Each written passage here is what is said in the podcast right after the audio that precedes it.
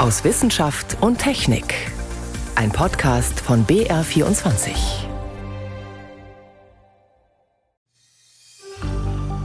Wir entwickeln neues weißes Gehirnmaterial, werden sozusagen ein Stückchen schlauer. Aber auch das ist leider reversibel, weil wenn wir zurückkommen auf die Erde, dann braucht man diese speziellen äh, Fähigkeiten für das Navigieren in der ja, in der Schwerelosigkeit dann natürlich nicht mehr. Die zusätzlichen Gehirnzellen von Matthias Maurer, dem deutschen Astronauten, die sind wieder weg. Die Experimente, die er auf der Internationalen Raumstation gemacht hat, die sind jetzt auch ausgewertet und davon wird er uns gleich erzählen. Außerdem, der Streit um die sogenannten E-Fuels schwelt weiter zwischen der EU und Deutschland. Wie erzeugt man diese synthetischen Kraftstoffe und können wir überhaupt genug davon herstellen? Und am Schluss der Sendung, da geht es um ihn. Wissenschaftler haben das komplette Erbgut Ludwig van Beethovens entschlüsselt und nicht nur Hinweise gefunden, warum er gestorben ist, sondern auch pikante Details aus seiner Familiengeschichte ausgegraben. Wissenschaft und Technik, Stefan Geier ist am Mikrofon.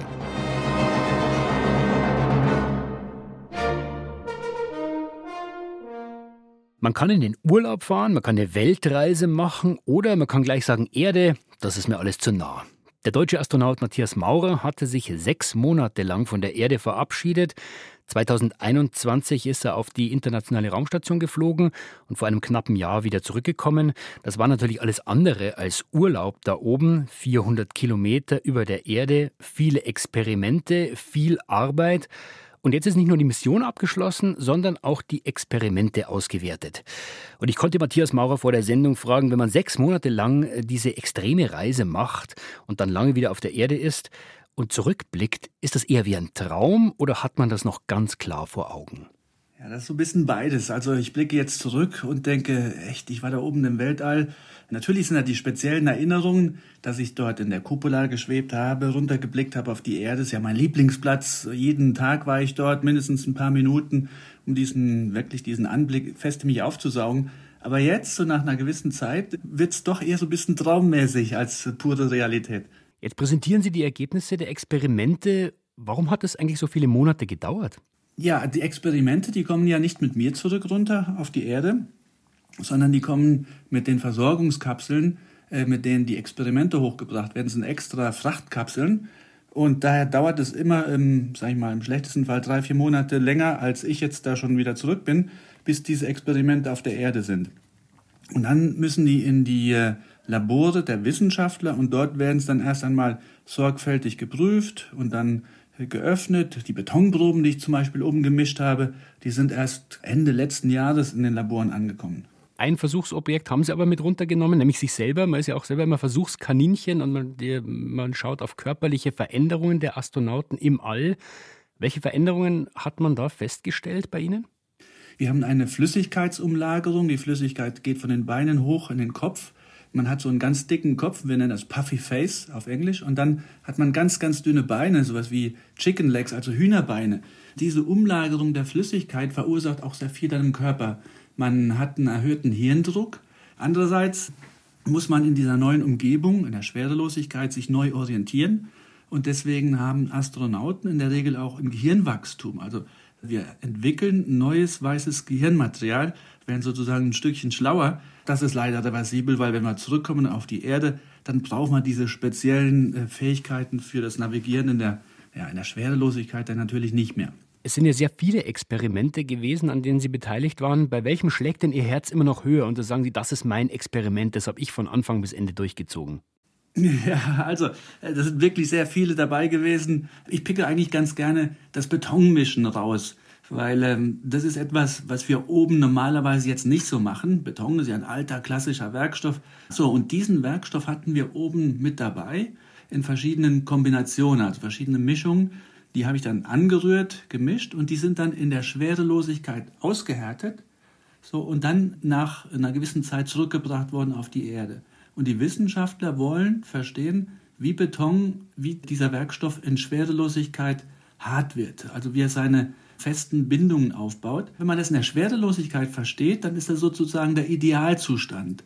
Und dann kann man diesen Idealzustand simulieren im Computer. Das kann man für viele, viele Werkstoffe bereits machen aber für Beton eben noch nicht. Dann erkenne ich auch, wo kann ich denn Sachen verbessern.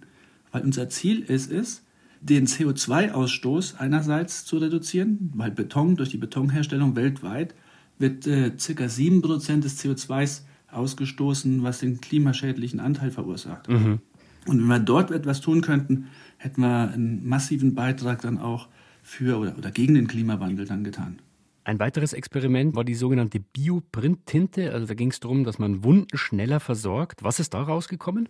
Bei dieser Bioprint-Geschichte ist es so, dass wir Astronauten, wenn wir im Weltraum sind und uns verletzen würden, momentan auch ein normales Pflaster aufkleben. Aber der Schwerelosigkeit ist es so, dass das Immunsystem geschwächt ist und ein Heilungsprozess in der Regel schlechter oder langsamer verläuft.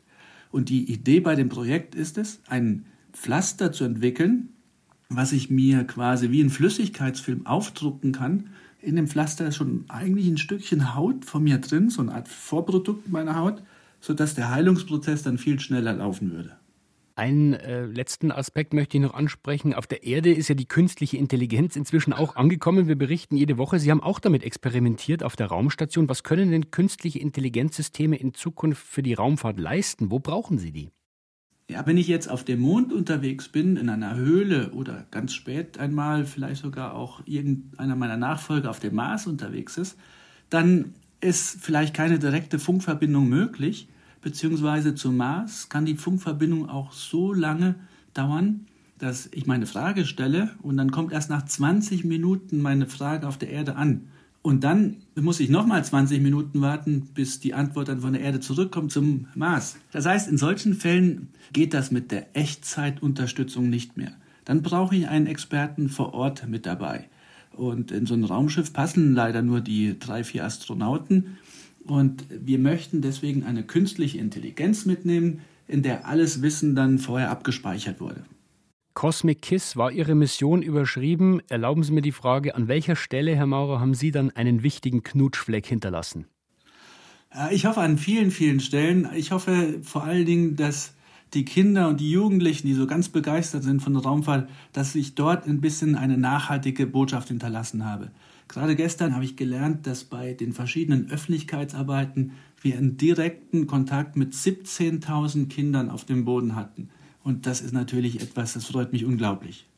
Matthias Maurer, deutscher Astronaut, seit einem knappen Jahr wieder auf der Erde. Jetzt sind die Experimente seiner Arbeit in der Schwerelosigkeit ausgewertet. Was da rausgekommen ist und wie es ihm heute geht, das hat er uns erzählt. Vielen Dank, Herr Maurer, für Ihren Besuch. Wunderbar, ich danke Ihnen. Die Europäische Union sagt, ab 2035 wollen wir keine neuen Verbrennermotoren mehr in Neuwagen. Aber da gibt es Streit und der wird geschürt in Deutschland. Hier allen voran Verkehrsminister Wissing von der FDP. Die wollen eine Ausnahmeregelung für Verbrennerfahrzeuge und die sagen, okay, normales Benzin nicht mehr, aber mit E-Fuels. Damit sollen auch in Zukunft Verbrenner möglich sein. Die Idee klingt verlockend. Damit könnten wir nämlich unsere derzeitigen Autos mit Verbrennermotoren einfach weiterfahren und das auch noch klimaneutral. Wie gut das wirklich ist und ob es überhaupt möglich wäre, das kann ich meine Kollegin Franziska Konitzer fragen. Wenn ich zum Tanken fahre, Franziska, dann sehe ich noch keine Zapfsäule mit E-Fuels. Das ist richtig, da hast du dich nicht versehen, weil E-Fuels sind derzeit noch nicht kommerziell verfügbar. Aber das muss man auch sagen, das ist ja prinzipiell schon das Ziel.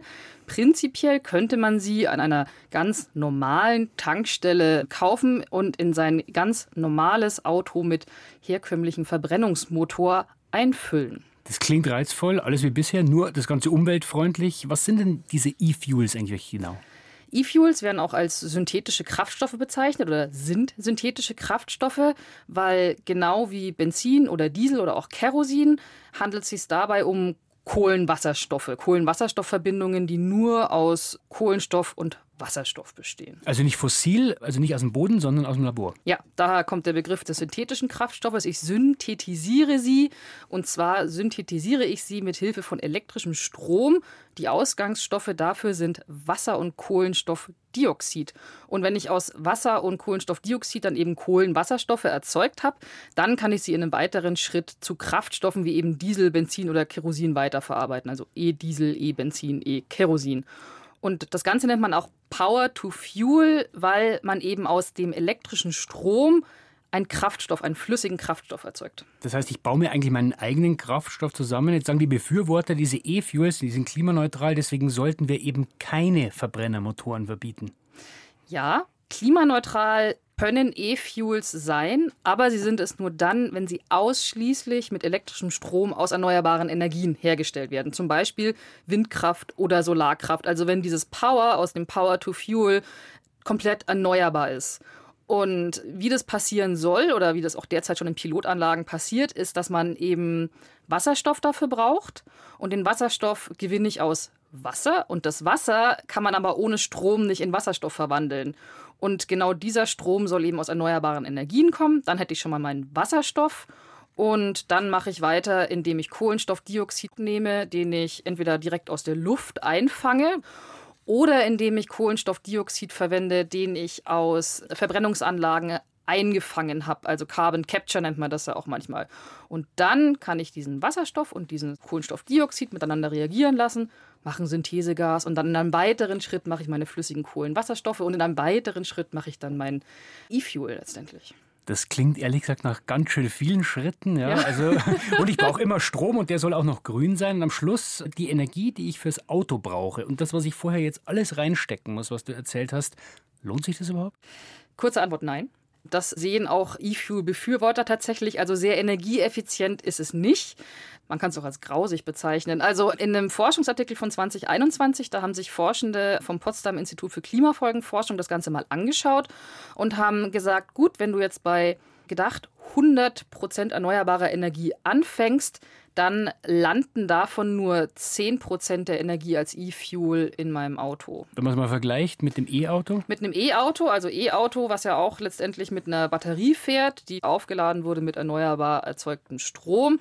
Bei einem batteriebetriebenen Auto habe ich einen Energieverlust von nur 50 Prozent, was heißen soll, dass ich für die gleiche erzeugte Energie mit meinem E-Auto fünfmal weiterkomme als mit meinem mit E-Fuel betankten Auto. Klingt nicht wahnsinnig sinnvoll. Gibt es trotzdem irgendwelche Bereiche, für denen diese E-Fuels sinnvoll sein könnten? Ja, die gibt es. Sinnvoll sind sie vor allen Dingen da, wo ich eben nicht elektrifizieren kann, wie bei PKWs, die ich ja mit Batterie betreiben kann. Zum Beispiel? Vor allen Dingen Schiff- und Flugverkehr. Schiffe kann ich nicht mit einer Batterie betreiben und auch Flugzeuge nicht. Und das hat was mit der Energiedichte zu tun, wie viel quasi Energie ich in ein Volumen reinpacken kann. Batterien müssten viel zu groß sein bei Flugzeugen, beziehungsweise viel zu schwer. Und da ja äh, Gewicht immer bei Flugzeugen immer schon so eine Sache ist, auch wenn ich sie mit Kerosin befülle, ist das eben nicht so gut. Und auch zum Beispiel, wenn ich sage, okay, dann lasse ich mein Flugzeug halt mit Wasserstoff fliegen, ist da das Problem, Wasserstoff ist ein Gas, nimmt sehr viel Volumen ein, also der Tank wäre viel zu groß. Und da wäre natürlich E-Fuels eine gute Alternative als flüssiger Kraftstoff, der trotzdem klimaneutral ist. Gut, und wenn wir uns umschauen, E-Fuels gibt es noch nicht mal zu kaufen, aber wenn es verfügbar wäre, wird es überhaupt reichen für alles? Nein, das Potsdam Institut für Klimafolgenforschung ist da sehr klar. Das sagt nämlich, wenn ich bis 2035 mir die geplante Produktion ansehe, wenn das wirklich alles so gebaut wird und die alle E-Fuel herstellen, dann würde der hergestellte E-Fuel gerade einmal für 10 Prozent des rein deutschen Bedarfs ausreichen. Die globale Produktion wohlgemerkt. Und dann sind wir sicher auch nicht die Einzigen, die das wollen. Und ob man ein derart knappes Gut dann in einem Pkw tankt, das ist die Frage. Wie realistisch sind E-Fuels im Autotank und wo könnten wir sie dennoch sinnvoll einsetzen? Vielen Dank für diese Einordnungen. Franziska Konitzer. Sie hören BR24 am Sonntag aus Wissenschaft und Technik heute mit Stefan Geier. Aus dem Drucker, da kommen ja seit langem nicht mehr nur Papierseiten, sondern inzwischen auch dreidimensionale Gegenstände. Also für Hobbydrucker Ersatzteile zum Beispiel, aber auch die Industrie druckt Flugzeugteile und ganze Häuser inzwischen einfach aus. Jetzt ist es Forschenden in den USA gelungen, einen echten Leckerbissen zu drucken, und zwar einen Käsekuchen. Wozu das Ganze? An Kleinknecht. Der amerikanische Cheesecake aus dem 3D-Drucker hat sieben Zutaten. Der Boden besteht aus zermahlenen und mit Butter vermischten Keksen. Darauf kommen Lagen aus Bananenpüree und Erdnussbutter. Und dazwischen wechseln sich Nuss-Nougat-Cremeschichten und Erdbeermarmelade ab. Das Topping besteht dann aus Kirschgelee und einem Fertigguss. So weit, so ungesund. Ausgedacht haben sich das Ganze Forschende von der Columbia University in New York. Sie haben alle Zutaten einzeln in Spritzen eines 3D-Druckers gefüllt und dann in der vorgegebenen Abfolge Schicht für Schicht aufgetragen. Zwischendurch haben sie die Lagen immer wieder schichtweise erhitzt mit einem blauen und einem infraroten Laser. Warum das Ganze? Zum einen wollten die Wissenschaftler einfach mal zeigen, dass es möglich ist, Lebensmittel zu drucken. Und da sind wohl noch viel kompliziertere Formen möglich. Gitterstrukturen zum Beispiel. Und man kann theoretisch auch noch viel mehr Zutaten miteinander vermengen.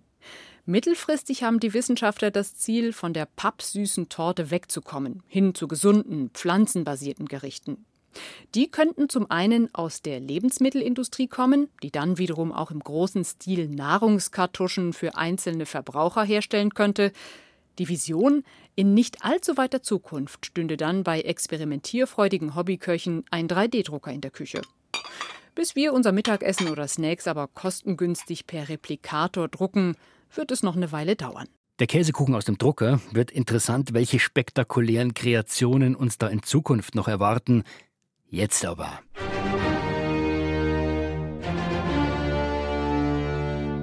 Als Ludwig van Beethoven diese Klänge, die fünfte Sinfonie, komponiert hat, da war sein Gehör bereits stark beeinträchtigt. Und am Beispiel Beethoven, da kann man sehen, wenn man rausfinden will, was vor sehr langer Zeit passiert ist, da muss man schon alle Forschertricks auspacken, der deutsche Komponist ist am 26. März 1827 gestorben und weil er schon damals ein Star war, ist natürlich spekuliert worden. Woran ist er gestorben? Leberzirrhose, Hepatitis oder doch Bleivergiftung? Wird alles immer wieder kontrovers diskutiert. Bei der Untersuchung der Leiche damals haben Mediziner unter anderem Beethovens Kopf geöffnet, um sein Gehör zu untersuchen. Sie haben Haarlocken abgeschnitten und aufbewahrt und vieles mehr. Und diese Stücke haben Mediziner immer wieder untersucht. Jetzt hat ein internationales Forschungsteam Ludwig van Beethovens Genom komplett entschlüsselt, sein Erbgut.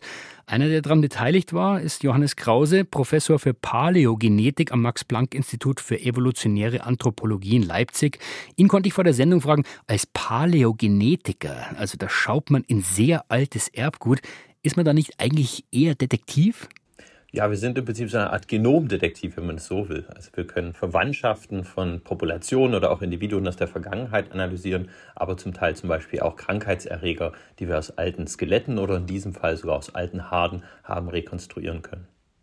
Wie stellen wir uns denn das vor, was von Ludwig van Beethoven noch übrig ist? Also ist das eine Kiste mit zwei Schädelknochen und ein paar Haarlocken?